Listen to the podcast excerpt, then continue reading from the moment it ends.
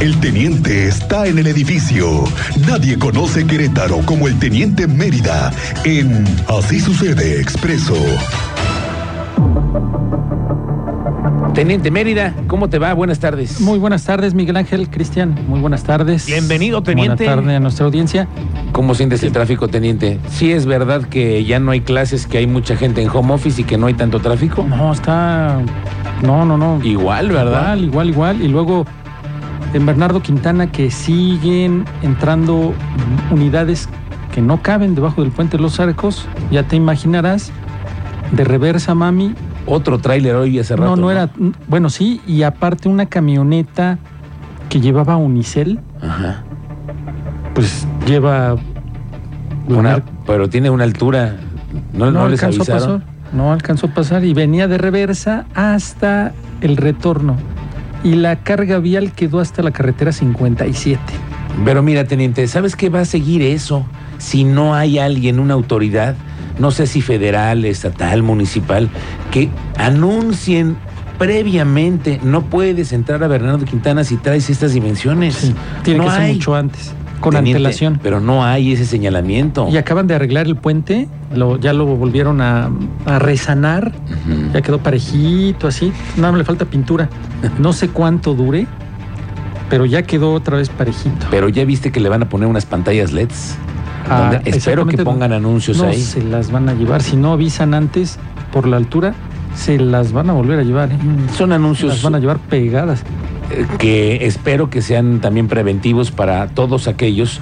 Ya se sabe que en Bernardo Quintana no caben los trailers. Bueno, nosotros sí que somos locales, pero Claro, los que son razón. foráneos ¿Y por qué no les idea. avisan, teniente? pues, tienen que poner letreros, señalética. ¿Cuántas pantallas. Han dado en.? Ay, no, esas están para anunciar otras cosas. Pero No, las puede utilizar. no. No, el gobierno tiene tiempos Sí, oficiales sí, ahí sí. que las pudiera utilizar para decir, Ah, por aquí no La palabra correcta es pudiera, Pudieran. pudiera. Eh, tienes razón, a lo pudieran. mejor quisieran, pero, Pero- ya la realidad de llevarlo a la práctica ya es otra cosa. Se necesita señalética preventiva para que no sigan entrando a Bernardo Quintana los Sí, vehículos. y carga. unidades que no caben porque complican la vialidad. Una con una, no hace la fila hasta la carretera Ahora, 57. ¿eh?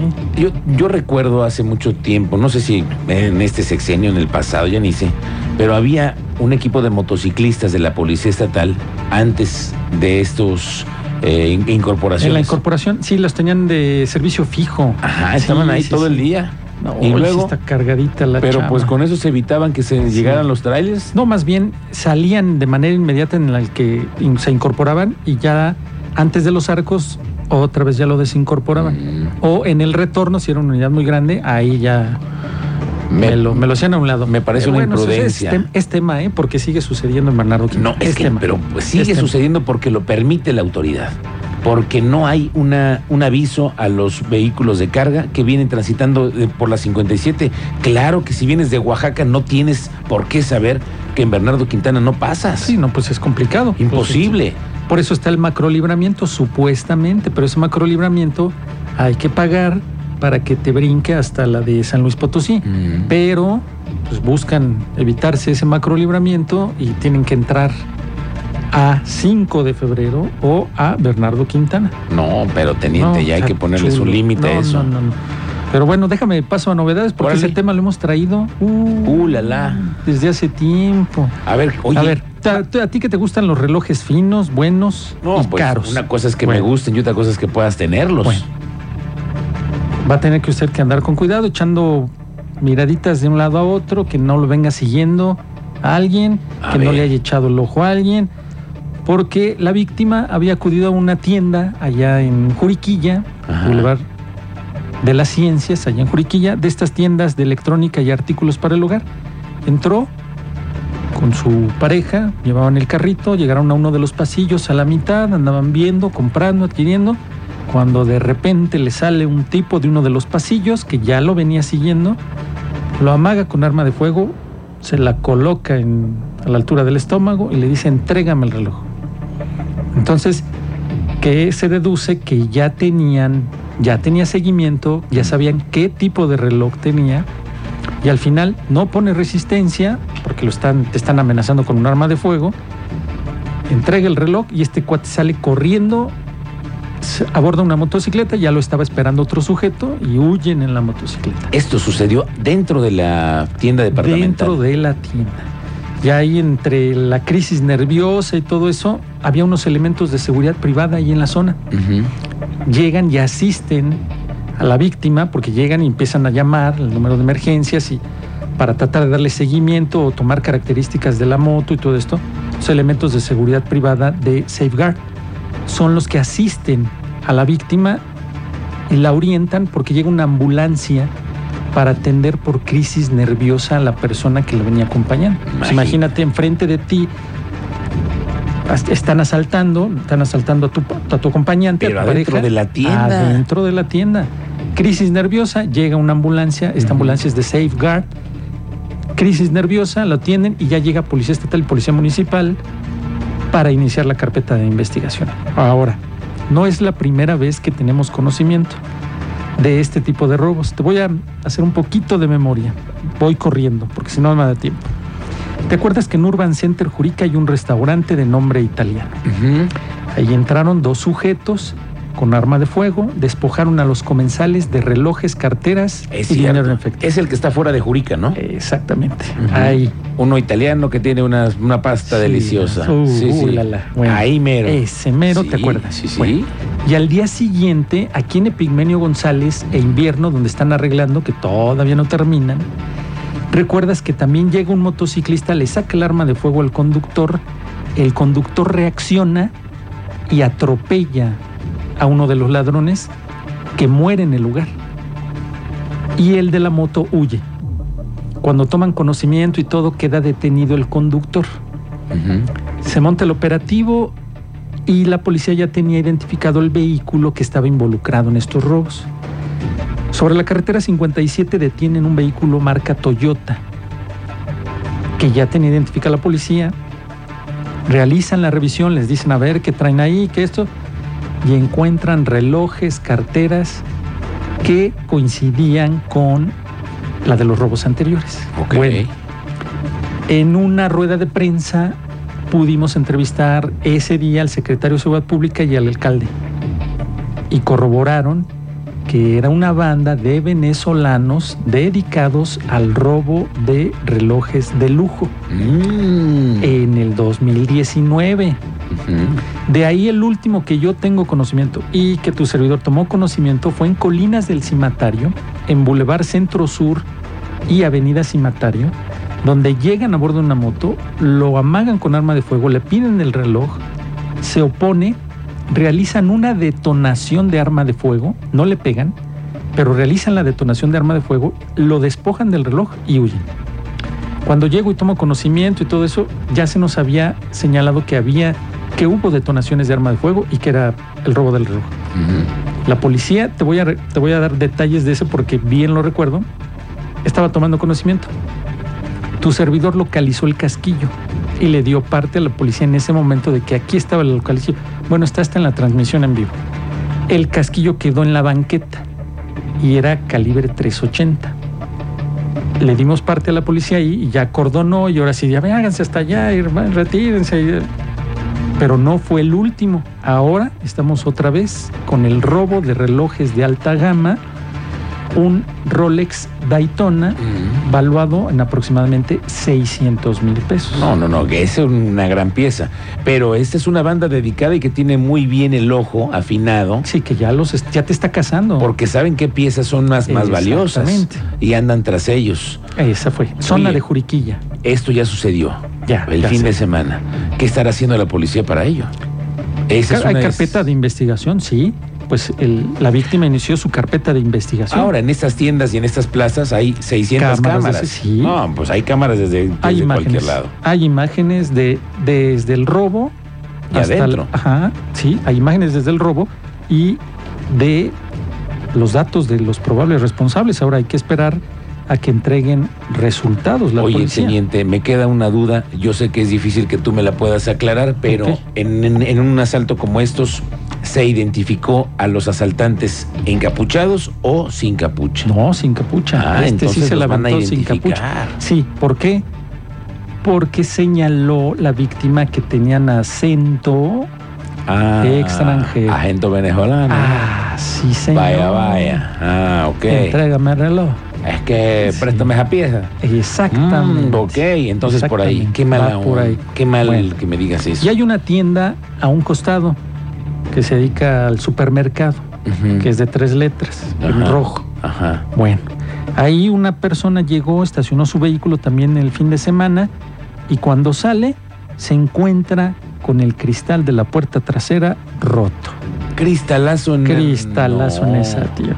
Nada más. Laptop, mm, cosas personales.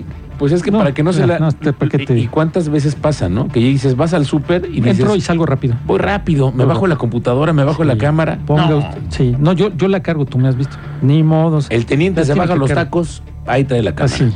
No puedo dejarla en el Y coche. le digo, oye, pero si vamos aquí, estamos aquí a un lado en las gorditas, No, no aquí, mira, importa, sí. en el taco, aquí la torta, al lado nada. No importa. yo, Sí, él no, modos, equipo. a cargarlo. Siempre anda armado, con su cámara. Con su cámara. con la con su cámara. Su Sí. cámara y sus micrófonos y todo. Todo, todo. Bueno, cristalazo, le pegaron, laptop, cosas Ahora, personales. Espérame, teniente, en estas tiendas departamentales, en el estacionamiento hay seguridad privada. Algunas sí tienen seguridad privada, hay otras que no tienen seguridad Mm. privada, pero aquí ya le pegaron y no es la primera vez.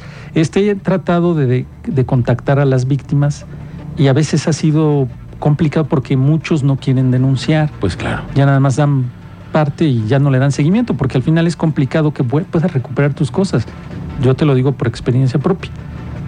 No he podido yo recuperar cosas del que abren el vehículo, te las roban y esa experiencia me ha obligado a bajarme con todas mis chunches y cargarlas así como un arbolito en Navidad. Ni Mejor, modos. sí, es que uno no sabe en qué momento puede llegar a ver un ventajoso. Sí, tómelo en cuenta porque andan rondando entre el- pues los pasillos del, del estacionamiento y en cuanto ven una mochila, una petaca, la computadora o el que ya tiene tecnología que anda con las baterías, con el detector de baterías, va- es seguro el cristalazo. Estoy tratando de armarles una nota de lo que fue abril. Ha sido muy difícil, te, te lo confieso, de todos los robos a vehículo que hay en la capital. Uy, no, Son me muchos, pero ha estado complicado porque hay que corroborar muchos. A, a la- a los lugares que hemos llegado, sí hay cristales. Eso te iba a decir. sí. En Álamos, por ejemplo, Ándele, oye, ese lugar, Sí, eh, hay veces que amanecen dos o tres cristalazos, ahí están los cristales en la calle, Sí. y dices, pobre la gente que le tocó hoy. El cristalazo seguro. Y si no te doblan la puerta, la chapa, la vuelan y te abren el vehículo. Bueno, otro. teniente. Ahí, para que usted tenga cuidado, no deje a la mano ni a la vista cosas.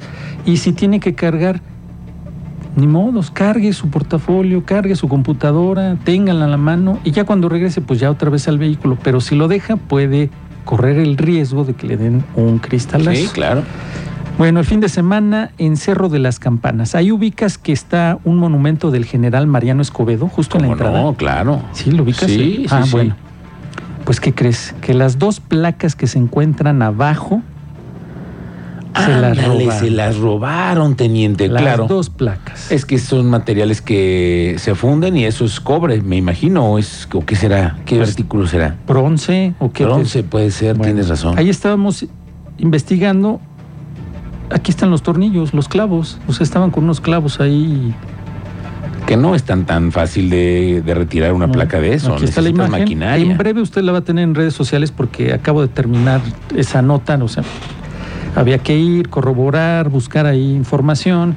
Ya la pude obtener, ya pude confirmar y se robaron las dos placas, más o menos valuadas 30 mil pesos.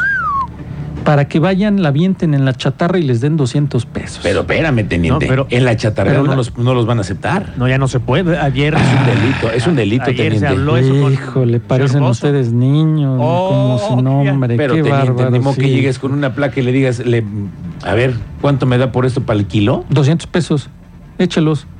Son para seguir echando el cotorreo. ¿Cuánto te cuesta el, El Tonayán. el conto? Pues sí, es cierto, muchos que andan tras. Que ni algo. saben que eso vale, ¿eh? no saben el costo y llegan a la chatarrera y te doy 200, échala.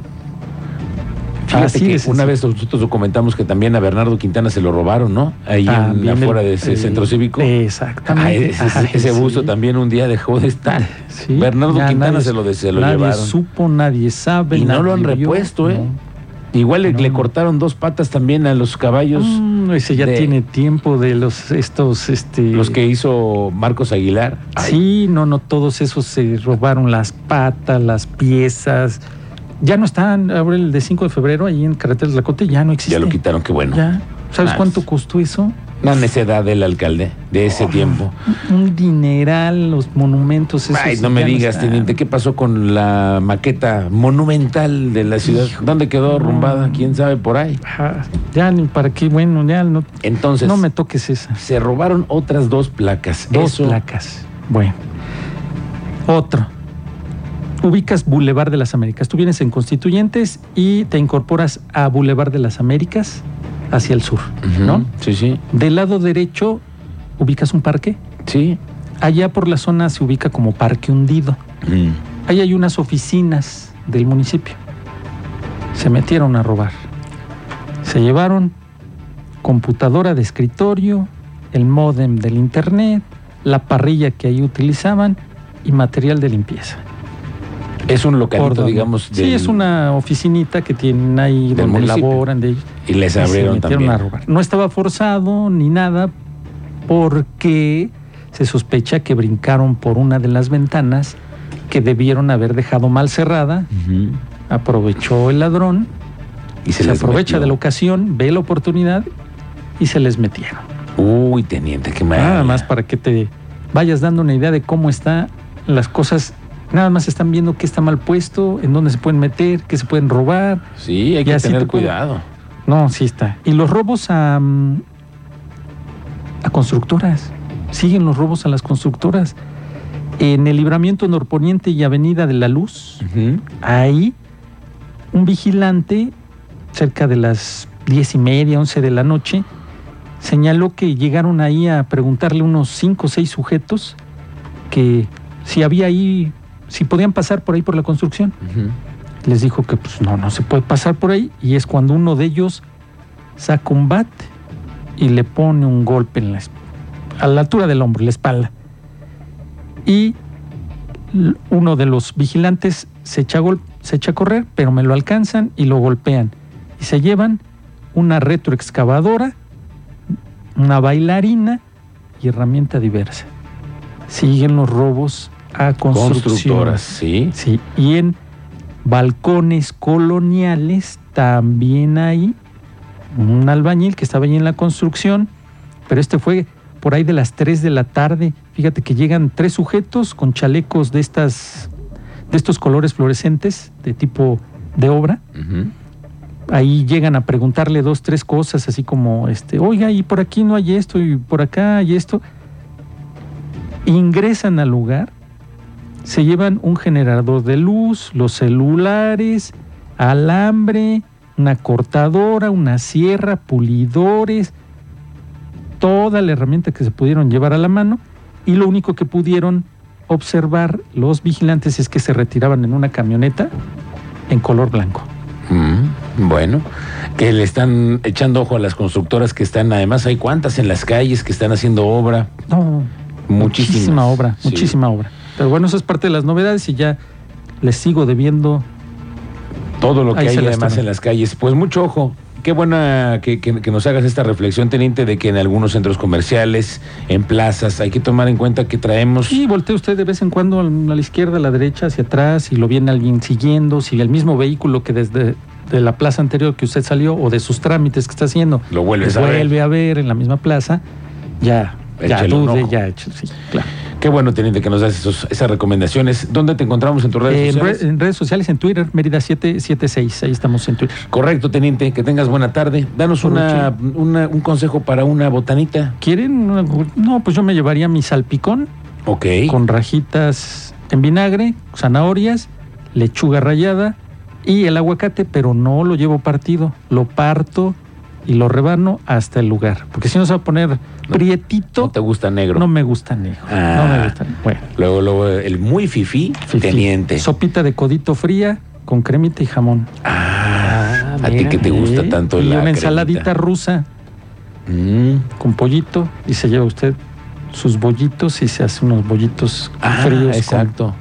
Y ya no tienes que- ensaladita rusa. no ocupas ahí nada para calentar, todo Nada, fresco. Todo en frío, todo en frío. Me parece una buena oportunidad.